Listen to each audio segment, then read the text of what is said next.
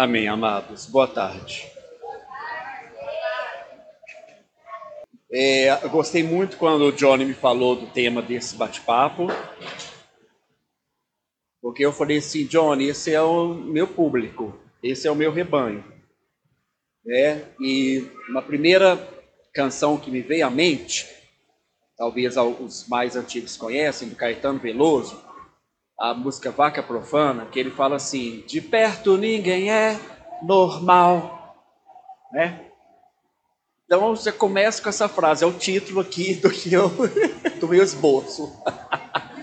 de perto ninguém é normal, né? Se a gente chegar na vida de todo mundo, se a gente entrar um pouquinho na mente, no coração de todo mundo, ah, aquele talvez algum conceito que a gente tem ou tinha chamado de normalidade, ele cai por terra. É, o Caetano Veloso acertou quando ele falou que de perto ninguém é normal.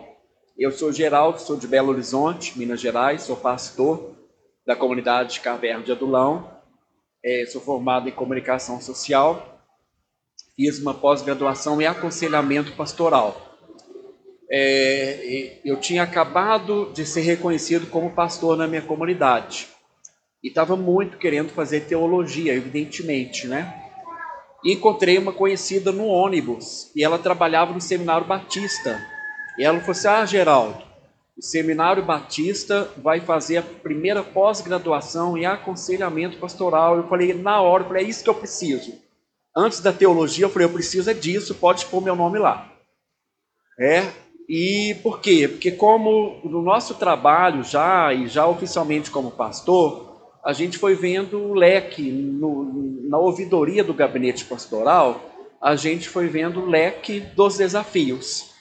E eu falei, e eu preciso desse curso. Foi a primeira pós-graduação do Seminário Batista em aconselhamento pastoral. Né? E é, esse tema, é, pensar nesse tema hoje, eu digo assim que para nossa comunidade da Caverna de Adulão, não representa necessariamente nenhuma novidade, porque é, o nome Caverna de Adulão vem lá de 1 Samuel 22, Davi era foragido de Saul, se escondeu em uma caverna, na região de Adulão, uma caverna de verdade.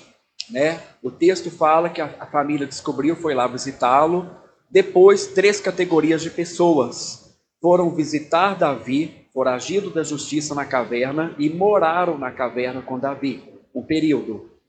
É, todo homem que se achava em aperto, todo homem endividado. Quando eu li isso, me deu, me deu um alívio, saiu um peso de culpa da dívida. Falei, naquela época, a galera já estava endividada, não é culpa minha, não? e todo homem amargurado de espírito, né? Talvez seja a terminologia utilizada pelo autor bíblico, chegou nas nossas traduções, porque a gente viu aqui a nossa, a nossa depressão, os nossos transtornos, a nossa bipolaridade, a nossa esquizofrenia e tudo mais. Nossa disfunção mental. Pode falar isso? É? Então, é, o, a caverna ela surgiu com o lema Ir aonde a igreja não vai, alcançar quem a igreja não alcança. E o primeiro público, 30 anos atrás, foi a subcultura do heavy metal, a turma do metal. 30 anos atrás era algo muito diferente de acordo com os padrões culturais das nossas cidades, das nossas igrejas. Pessoal ouvindo rock pesado, cabelo grande, brinco, nem se falava a palavra piercing, tatuagem, calça rasgada. Olha que revival. ele era muito estranho. Eu, eu vou usar essa expressão, tá? Com toda, todo cuidado aqui. Era visto tudo como gente doida, gente louca, loucura. Então, para o nosso padrão cultural da igreja, aquela subcultura era gente doida, era gente louca. Né? Então, é, a, a, nossa primeira. Eu, eu gente, eu estou usando as terminologias aqui com uma liberdade poética, tá? A Cláudia está aqui, ela vai me ajudando, me socorrendo. então não exijam aqui o rigor a, a, acadêmico no uso das terminologias que a gente vai usar, tá? Loucura, piração, distúrbio, surto, tá? é, dentro da mesma linguagem. Então, eu, eu coloquei aqui um breve histórico, gente. Eu me converti na primeira presbiteriana de BH, com 15 anos. Então, foram 10 anos dentro de uma cultura cristã protestante que eu vou chamar de padrão de normalidade. Tá? Porque todo mundo classe média, classe média alta também, é, todo mundo normal. E aí, eu descobri, eu estava com 25 anos, tentando formar meu curso de comunicação social, descobri um ministério em Belo Horizonte que trabalhava com white metal. Havia o black metal, surgiu o white metal, cristãos fazendo aquele estilo de música. Completamente diferente de tudo. Eu gostava de arte, cultura, teatro, tudo, mas nada de metal. Né? É, BH era é a capital do metal, por causa de bandas como Sepultura, então isso tinha show toda semana, a gente via os lambi-lambi lá, Sepultura, Overdose, eu nunca passei nem na porta. Quando vi, eu me vi numa galera fazendo o mesmo som e uma galera cristã. E, e eu falo assim, né, como que Deus nos socorre? Porque era uma cultura com, completamente diferente do que eu conhecia. Poderia ter tido um estranhamento muito grande, como todo crente tinha. Mas por que, que eu não tive nenhum estranhamento? Na hora que eu subi naquele local, eu senti muita paz. Senti muita paz. Então, assim, meu, meu coração não me enganou.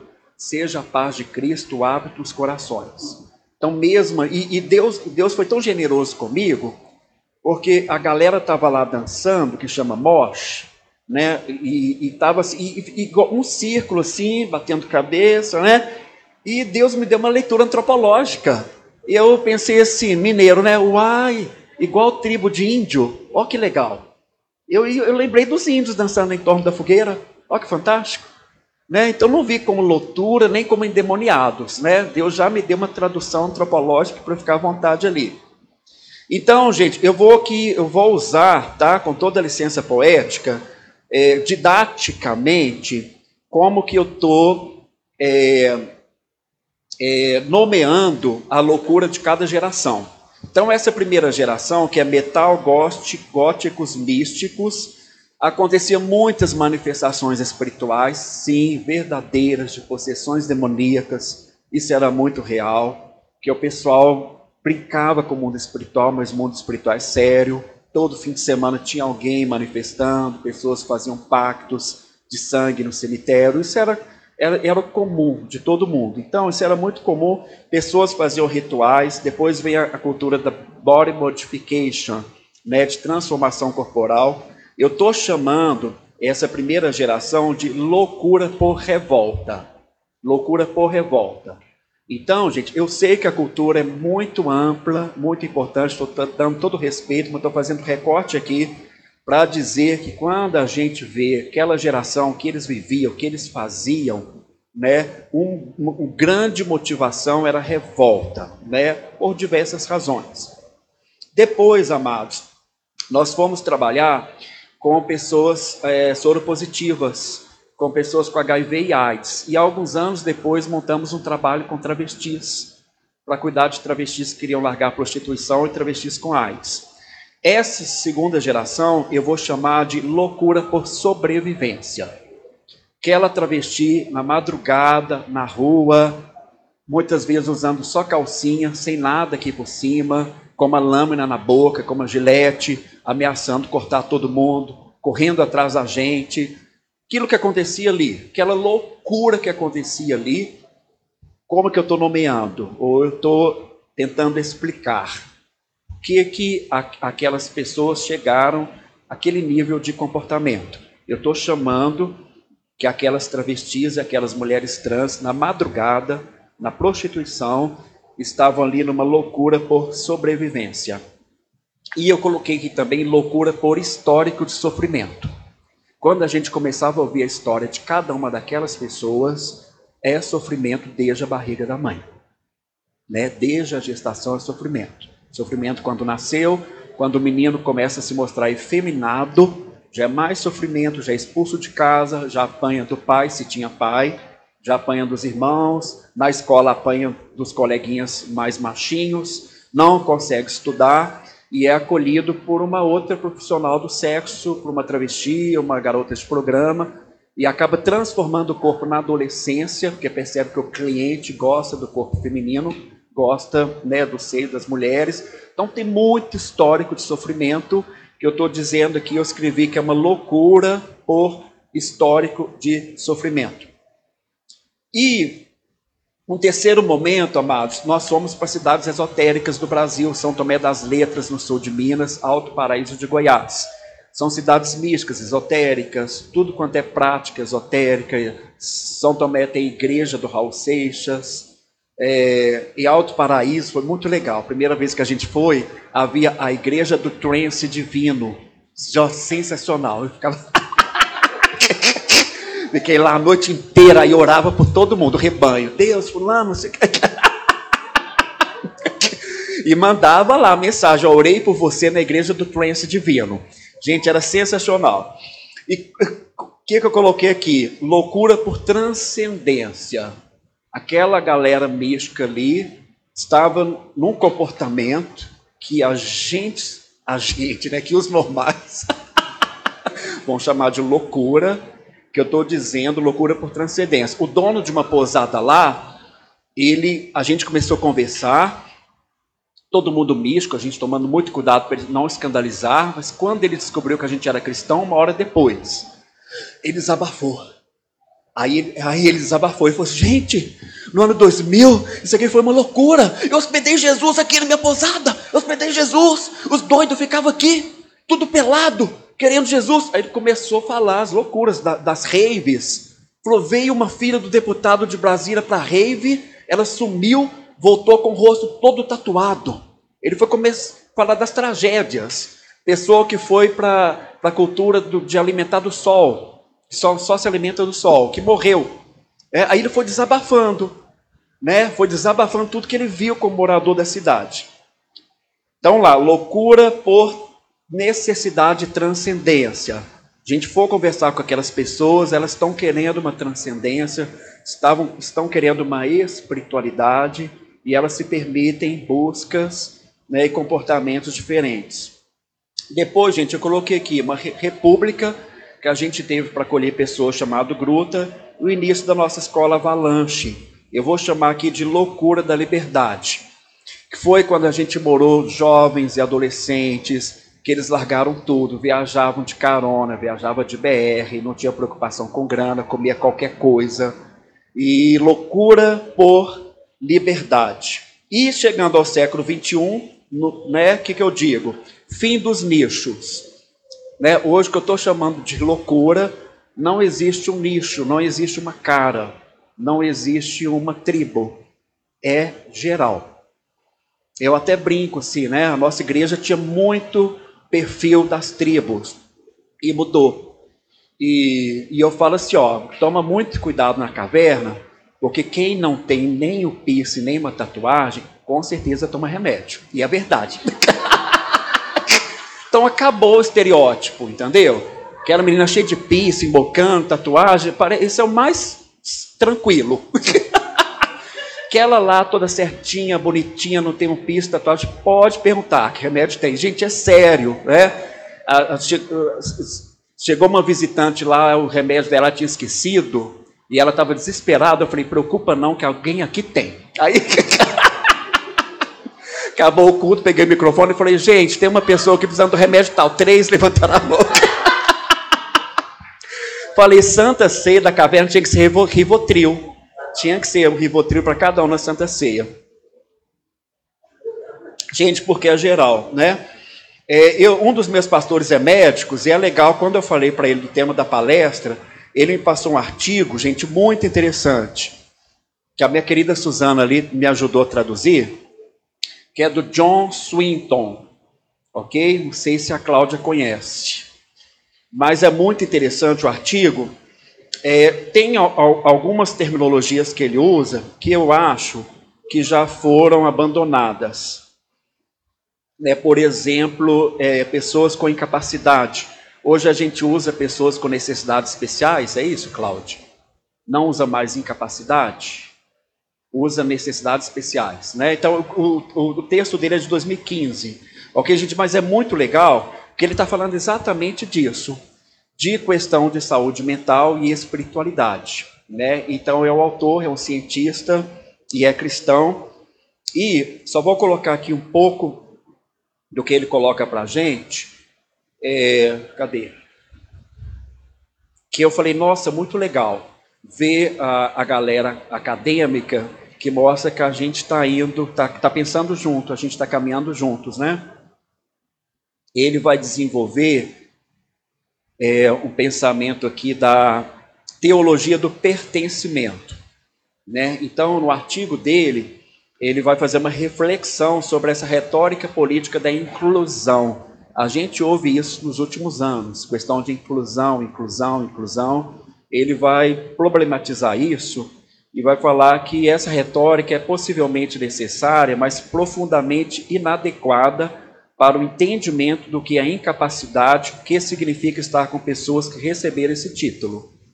É, então, o que as políticas públicas tentam fazer, que são muito importantes, que são muito necessárias, as novas terminologias, né, as tentativas de, de ser resposta para a questão, né, ele vai dizer, sim, isso é importante, isso é necessário, mas muitas vezes não dá conta do recado. E é interessante que a gente perceba o nosso papel como igreja. Né? E ele sugere mudar a lógica do pensamento de inclusão para o pertencimento. Né? Eu falei, fantástico. Né? O que as políticas públicas têm para oferecer é isso, é inclusão. Né? E o autor aqui, que é acadêmico e também cristão, ele vem trazer um outro pensamento para a gente. Né? Inclusão é importante, mas há algo mais, mais importante, mais necessário, que se chama pertencimento. E que lindo que ele fala: substituir práticas políticas por práticas de amor. Né? E a gente vai chegando na Bíblia e a gente vai vendo o Evangelho o tempo inteiro. Né? Então, o artigo basicamente discorre sobre três coisas. O termo incapacidade é o conceito complexo, muitas vezes vago, deve-se usar com cautela e desconfiança. A ideia de incluir pessoas com incapacidades não é suficiente para superar a alienação, estigma e exclusão daqueles que rotulamos como incapazes. Então, isso é muito interessante, né? porque a gente quer saber como que nós, como igreja, como que a gente lida com esses desafios, qual a nossa resposta. E as pessoas perguntam muito, muitas vezes é só incluir. O que, que é incluir? Né? O que, que é incluir? Muitas vezes, talvez a gente até consiga incluir, o que a gente acha que é incluir, mas a gente não consegue tirar a pessoa daquilo que se chama alienação. É, às vezes a pessoa está incluída, está no nosso meio, está até participando das nossas atividades, a gente conseguiu fazer isso, mas se a gente for ver ao fundo, aquela pessoa ainda não se sente pertencida ao nosso meio, à nossa vida. Né? É como se ela fosse ali apenas uma ouvinte ou uma espectadora, alguém que está ali apenas ouvindo como espectador. Ainda nós não conseguimos promover o pertencimento.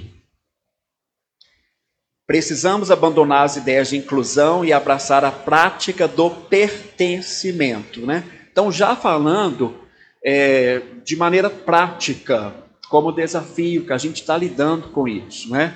Uma das coisas que a gente precisa se preocupar e promover né, com todos os nossos amados né, que estão nessas situações, nesses desafios, nessa luta, nessa dificuldade a gente precisa promover um pertencimento. Pertencimento na vida da igreja. Isso é maravilhoso, gente. Isso é, é tem um efeito muito maravilhoso, muito forte. Quando a gente consegue fazer que aquela pessoa não apenas seja um frequentador, mas ela tenha um verdadeiro pertencimento ali. Tá? Depois a gente vai citar umas situações específicas para a gente entender bem o que, que a gente está tentando compartilhar. E ele relaciona, o, autor aqui, ele, ele relaciona a produção teológica de dois autores, Jean Vanier e Bonhoeffer, que é mais conhecido nosso. Né? E propõe que essa transformação não se encontra na política, mas em Cristo. E é muito forte isso, e é muito real. Né? É claro que a gente tem um espaço público, um espaço político que a gente tem que pertencer, tem que cobrar, tem que participar, mas a gente entende que como igreja a gente tem uma contribuição que os espaços públicos e políticas públicas não têm para dar. Como igreja, a gente tem uma contribuição a mais. Senão não há nem sentido de nós sermos igreja. Né? Senão não há nem sentido de nós sermos igrejas. Então, vamos lá. Eu apontei aqui, deixa eu ficar de olho nas horas, que o tempo, o tempo não para. Eu estou chamando aqui de reflexões necessárias. O primeiro, amados, é a gente fugir dos extremos. Primeiro, o que, que eu coloquei que era o extremo? Antes, tudo era loucura. A gente viu que no, no final do século XIX, né, quando surge o conceito de histeria, foi aplicado para a sexualidade feminina. Né? O orgasmo da mulher que tinha orgasmo, desejo sexual, foi tratado como louca a partir do, do final do século XIX. Louca, histérica e levada para tratamento. Olha, punha gelo na região genital da mulher para curá-la daquela histeria. É? Então a gente vai ver muitos exemplos completamente horrorosos em muito pouco tempo, gente. 120 anos atrás, né? E a gente vai atravessar o século 20 com o extremo, né?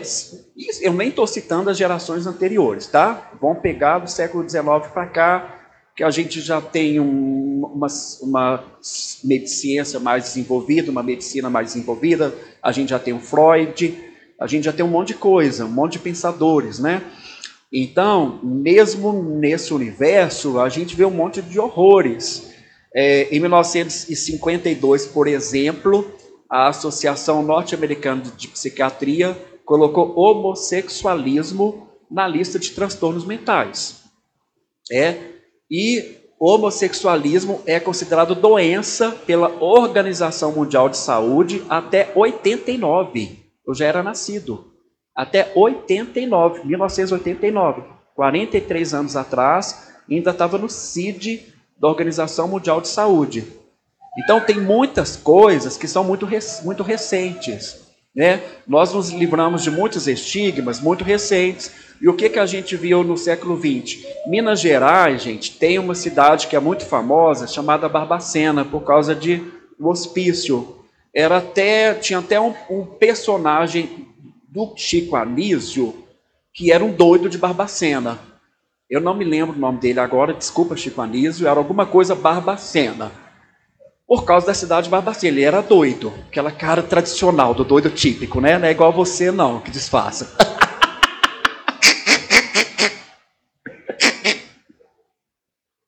E, gente, cidade famosa. E saiu recentemente ele, o livro falando que ali era, foi um campo de concentração do Brasil, né? Porque ali não tratou só é, distúrbio mental. Então, todo tipo de excluído social foi enviado para o presídio de Barbacena. Até que uma jornalista foi lá, um trabalho de jornalismo, ela começou a descobrir e fez uma denúncia. Entendeu? E que chocou o mundo. Então, todos os. E eu assisti uma peça de teatro sobre, sobre Barbacena, muito forte. Você chora a peça inteira. Então, tudo caso real. A menina na fazenda perdeu a virgindade com o tio. O tio estuprou. O pai mandou, mandava a menina para o presídio, que ela não podia envergonhar a família. É? Então, são muitas histórias assim. É? Até descobrirem que o presídio vendia cadáveres para uma faculdade de medicina. Então permitia, é uma cidade fria, então permitia, tinha número de cadáveres que tinha que vender. Então fazia que alguns é, é, internos dormissem no pátio, nus, né? E de manhã estavam lá os, os, os cadáveres, né? São coisas muito terríveis. A gente vê a luta de sobrevivência, né? A história de uma mulher que engravidou lá, e para não sofrer abuso durante a gravidez, ela cobriu o corpo dela todo de bosta. Né? Então, olha que interessante. Quem via aquela mulher cheia de bosta, olha que doida. Na verdade, ela não estava doida nesse conceito. Né? Foi uma estratégia de sobrevivência. Né? Eu cheia de bosta, ninguém vai chegar para abusar de mim para proteger o meu bebê. Né? Então a gente sai daquele extremo de que tudo era loucura. Vamos pensar os artistas, o Arthur Bispo do Rosário. Né? Tanta gente que era artista, né? não se encaixava em algum padrão e foi mandado para o hospital psiquiátrico. Recebeu choque na cabeça. Né? Teve lobotomia, a expressão é essa mesma? Né? Tanta gente, porque era artista, ou porque era um gênio de alguma área, e não foi compreendido. Então a gente saiu daquele extremo e vou pular rapidamente para outro extremo que a gente está. O extremo de dizer que nada é psiquiátrico. Vou falar aqui com todo cuidado, porque é um terreno minado. tá filmando não, né? Tá bem. Cadê? O que, que eu escrevi aqui? Hã? Tá gravando, mas pode gravar porque é verdade. Cadê? O outro extremo. Por exemplo, a questão trans. Eu vou dar dois exemplos: transidade e transespécie. O que é que é transidade? É a pessoa chega à conclusão que idade é um conceito subjetivo ou um conceito, uma criação social. Cada um tem a idade que tem ou a idade que sente. Então a gente vê pessoas com mais de 30 anos que descobriram que na verdade são crianças de 5 anos e passam a viver como criança de 5 anos. São muitos casos, né? Muitos casos. Houve um caso nos Estados Unidos que a pessoa já era um homem cis casado com filhos, né? Descobriu que ele não era um homem cis de 30 e poucos anos, que ele era uma criança de 5, abandonou família e filhos, passou a viver como criança e foi adotado por uma outra família como uma criança de 5 anos, né? e transespécie. Então, há pessoas que não se identificam com a espécie humana e se identificam com outras espécies animais. Nós já temos, eu recebi um vídeo no shopping em São Paulo, né, de uma pessoa que antes a gente diria que era uma mulher, cisgênero, ela se identificou como cadela e passeando com o seu proprietário com uma coleira no shopping de São Paulo. A dela super chique, a roupa dela lá super chique. Tá? Então, gente, por que, que eu estou chamando isso de outro extremo? Porque a gente não vai poder chegar para essas pessoas e falar que você precisa de ajuda. É, consulta um psicólogo, consulta um psiquiatra. Não, que preconceito. Né?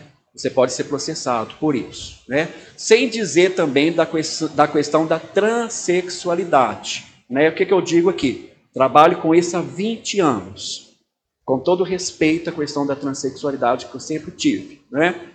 Até pouco tempo atrás, para a pessoa fazer cirurgia é, de readequação sexual, eram necessários dois anos de acompanhamento psicológico e psiquiátrico. Era obrigatório. Né? E nesse tempo, muitas pessoas descobriam que não eram transexuais e evitavam de fazer cirurgia, que é irreversível. Só que chegou o momento que foi qual foi o discurso de parte da militância trans. Por que é que eu vou delegar a ela dizer quem eu sou? Não é ela quem diz, eu que sei quem eu sou. Por que, que eu tenho que esperar um psiquiatra e um psicólogo assinar um laudo para a minha cirurgia? Eu é que sei quem sou. É, então hoje, é qualquer pessoa que queira fazer cirurgia vai pelo SUS e marca cirurgia. É? Que, é que eu estou colocando aqui, gente? Que é o problema que a mídia não mostra, mas que a gente vê no dia a dia. N pessoas arrependidas, profundamente arrependidas de terem feito a cirurgia. É? Há uma pessoa pública, é, como é que ela chama, gente? Estava sempre no programa do Luciana Ximenes, Léo Áquila. Léo Áquila. Léo Áquila era transformista, né? Então, transformista, o que, que é transformista? Você assistiu o filme As Branquelas, né? Então, aqueles dois personagens se transformam em duas mulheres, depois eles tiram peruca e tudo tal, né? Léo Aquila era transformista. Depois, Léo Aquila virou travesti quando colocou peito. O peito não dá para tirar. Então, fez uma mudança definitiva no corpo. Continuou com pênis. E Léo Áquila depois pensou: eu não sou travesti, eu sou mulher trans. E foi fazer há dois anos de acompanhamento. E Léo Áquila falou na Luciana, né, no programa, sumiu, sumiu do YouTube. Esse, essa, essa fala de Léo Áquila, sumiu.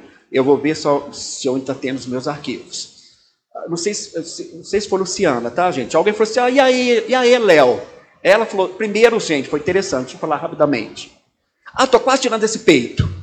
Por quê? Um peito lindo, né? Ah, não aguento assédio. Não aguento assédio homens. Mulher nenhuma gosta disso. Ou lá em casa, ou ela vai reclamar, né? Falei, é isso mesmo. Não, não é, foi por isso que eu coloquei o peito, né? Aí a apresentadora falou assim: ó, a última vez que você veio aqui, você disse fazer cirurgia. Ela falou assim: não, desisti. A, a, meu psiquiatra me ajudou a perceber que eu reconheço o menino aqui. Pela primeira vez em público, ele falou o nome dele de batismo. Que eu não me lembro agora. E ele falou com carinho. Antes ele não permitia que se falasse. Falou com carinho e falou: é verdade.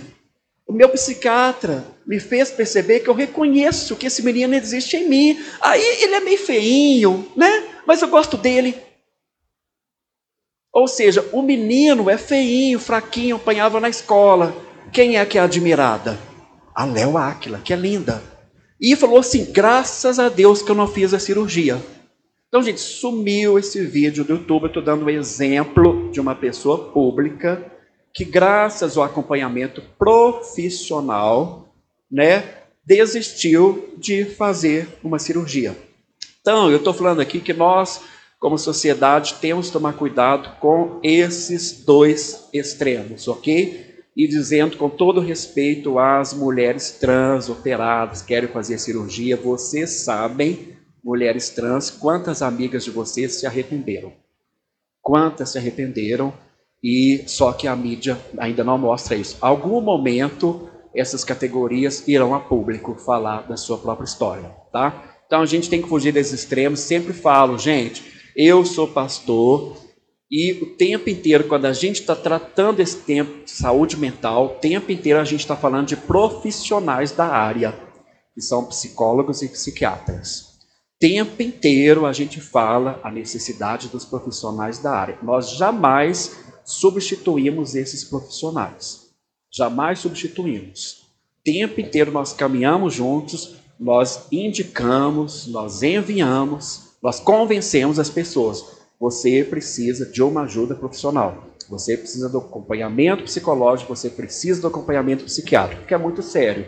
A igreja já errou muito nisso, né? No misticismo, de achar, ai, está curado, joga fora o remédio, muita tragédia aconteceu, né, por causa dessa, dessa falta de maturidade. Vamos lá. Conceitos. Loucura, normalidade, etc. Falei isso aqui. E meia culpa. Gente, o que, que a gente tem que entender? A sociedade adoece as pessoas, como a Cláudia falou, gente. Gente, aqui a gente não está falando de ideologia, não, tá? Mas não é difícil qualquer pessoa entender que o sistema capitalista adoece as pessoas.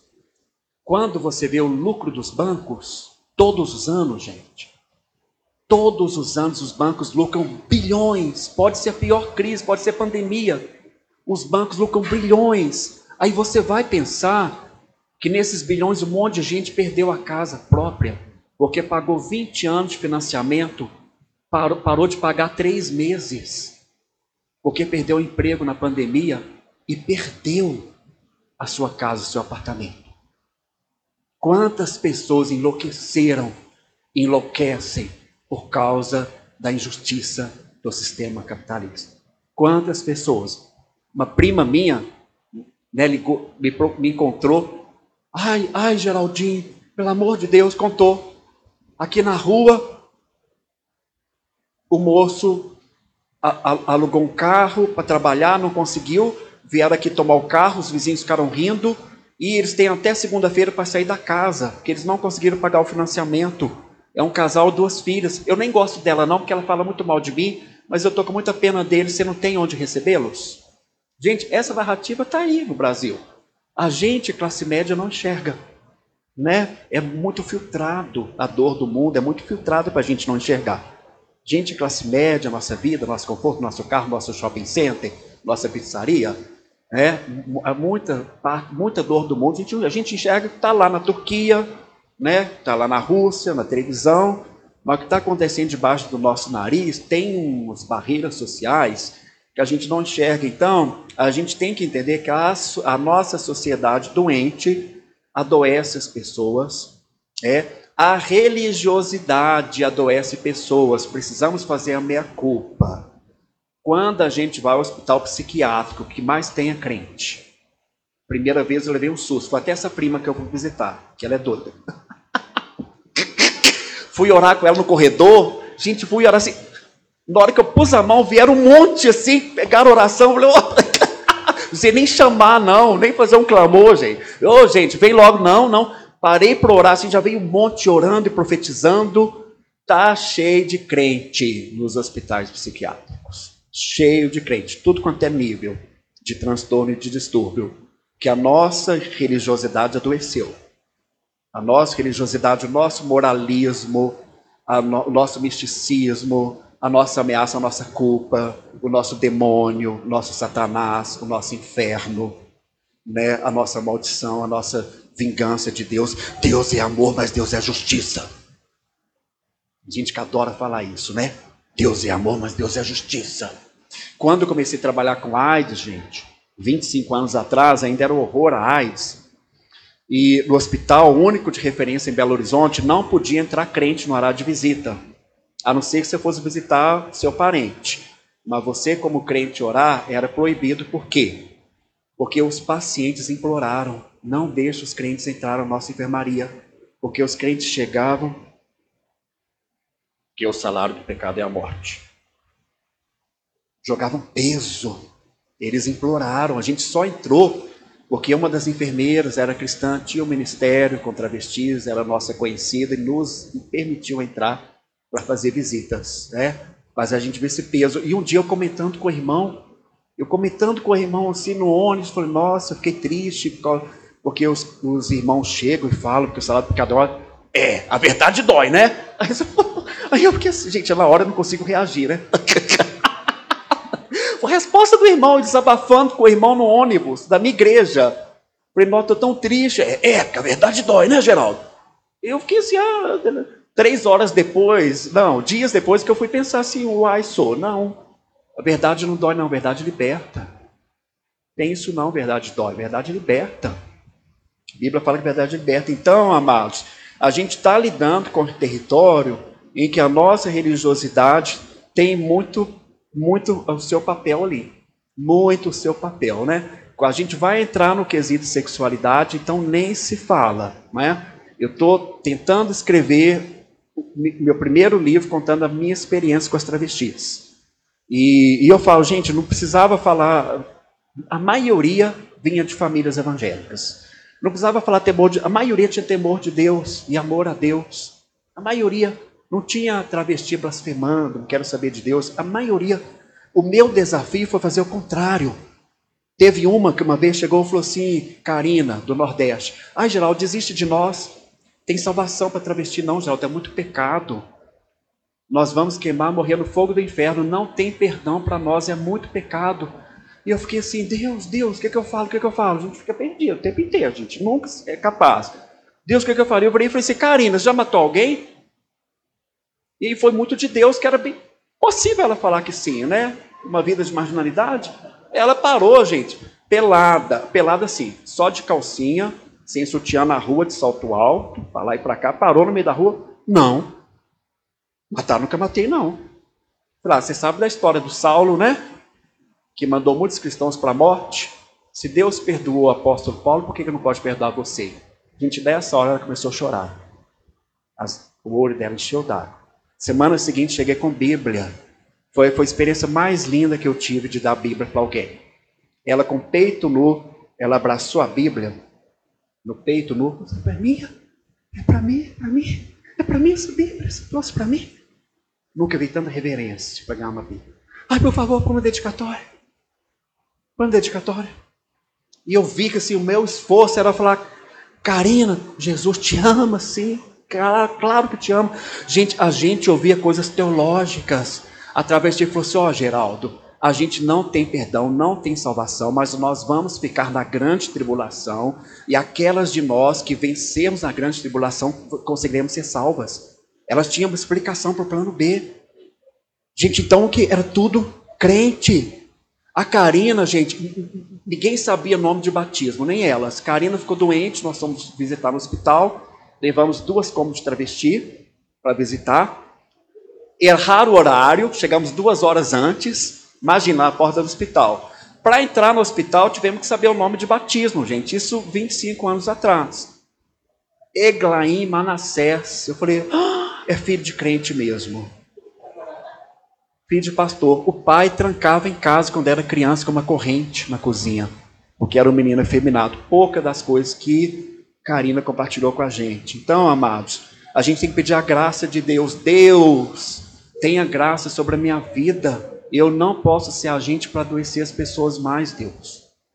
Que é muito fácil, gente. Estou falando de mim. É muito fácil adoecer alguém como líder, como pastor. Eu preciso da graça de Deus. Deus me socorre para eu não adoecer as pessoas. Que eu, no, no meu zelo pela fé, pela igreja, pela palavra, eu corro muito risco de adoecer as pessoas e de machucar as pessoas. Corro muito risco. E às vezes por uma questão simples, por uma palavra boba. É. Então, e gente, Eclesiastes 7:7 fala isso. A opressão faz enlouquecer até o sábio. Então, a gente, eu vou, eu vou jogar aqui como o que fazer já, né? Diante do, do Eclesiastes 7,7, a opressão faz enlouquecer até o sábio. O que fazer? Precisamos identificar a opressão na vida das pessoas. Precisamos identificar a opressão na sociedade. Precisamos identificar né, onde há opressão. Qual o sistema, o que está acontecendo, o que, que oprime aquela pessoa. Entendeu? E eu vou buscar essa resposta de Deus lá, para quebrar aquele sistema de opressão em que, que a pessoa está presa, naquela opressão está inserida.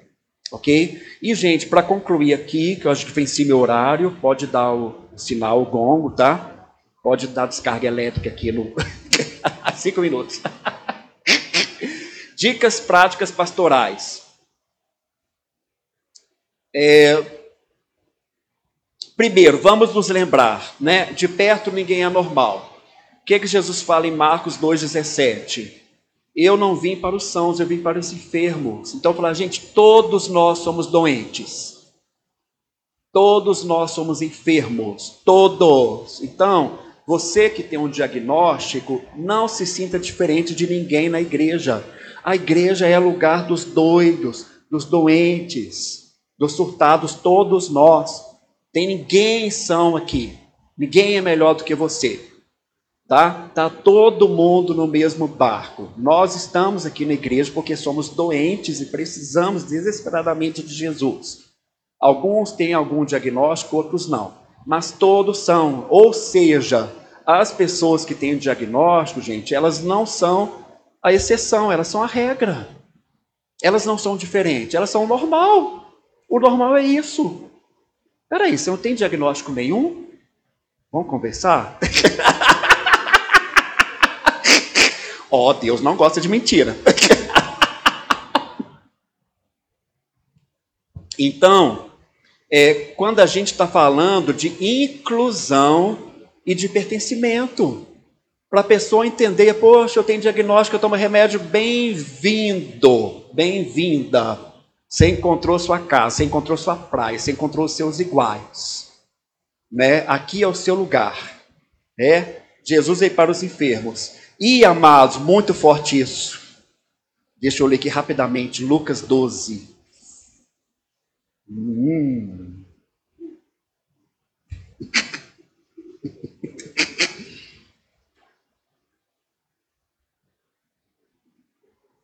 Abram aí Lucas 12.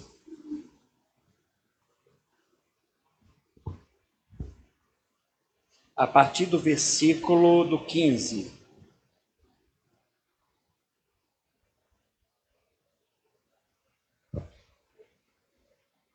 Jesus fala assim: disse-lhes: Acautelai-vos e guardai-vos da avareza, porque a vida de qualquer não consiste na abundância do que possui. E ele fala uma parábola, né? Uma pessoa tinha uma, uma produção, ela tem uma grande colheita e ela constrói é, os lugares, né, para guardar aquela colheita, e ela fala: "Vou me fartar, tá? Vou pular lá para o final. Todo mundo conhece essa história. Aí lá no 20, mas Deus disse: "Louco, olha a palavra aqui, louco. Esta noite te pedirão a tua alma, e o que tens preparado para quem será?" Gente, quem é que Deus está chamando de louco? É quem tem algum diagnóstico, algum transtorno mental, está fazendo uma loucura? Não. Deus está chamando o avarento de louco. Conceito de Deus, gente, é completamente diferente do nosso. A gente está aqui sofrendo, cheio de culpa, por causa da nossa enfermidade, por causa do nosso diagnóstico, sofre preconceito da sociedade, a igreja não sabe de lidar. Quando a gente olha para Deus, Deus, quem é louco?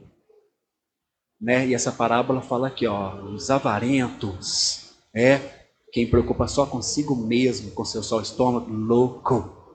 Esse é o verdadeiro louco. Está aqui a palavra. Sua Bíblia usa outra palavra? As minhas todas usam louco. Esta noite pedirão tua alma. O que você juntou vai ser para quê? Né?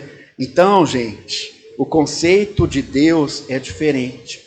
Né? Isaías 35,8 fala que até os loucos não errarão o caminho do céu.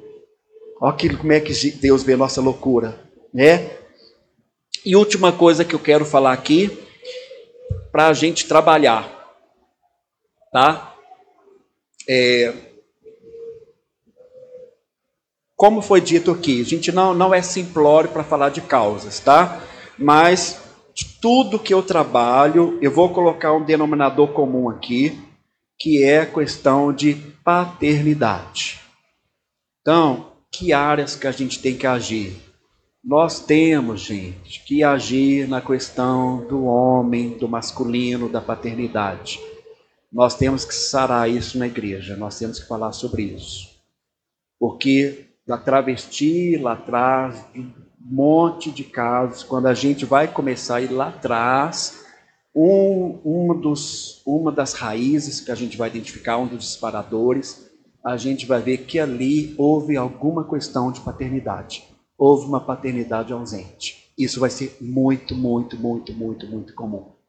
Então, se eu estou falando de pertencimento, a gente tem que trazer isso para a nossa vida da igreja. Nós, como igrejas, como igreja de Deus, nós vamos ter que exercer essa paternidade que faltou, ou que algum momento foi ausente, ou algum momento feriu e machucou, cumpriu o oposto do papel designado, ok? Vamos orar, desculpa ter ultrapassado o tempo. Deus, obrigado por esse momento aqui tão precioso, em nome de Jesus. Obrigado por podermos compartilhar pela liberdade que temos, obrigado pelo acesso à informação. Somos privilegiados, pensando nas gerações anteriores que sofreram tanto, Deus. Ah, Deus, eu vejo a história daquela cantora Nina Simone, Pai. Ela sofreu a vida toda, casamento acabou, a filha não quis viver com ela, custou, Deus, no final da vida que ela descobriu a bipolaridade, Pai. Final da vida, fiquei tão triste quando eu soube disso. Tantas pessoas sofreram, Deus. Obrigado porque hoje a gente tem acesso à informação, obrigado pelo acesso à terapia, obrigado pelo acesso ao medicamento, obrigado pelo medicamento, como a Cláudia falou.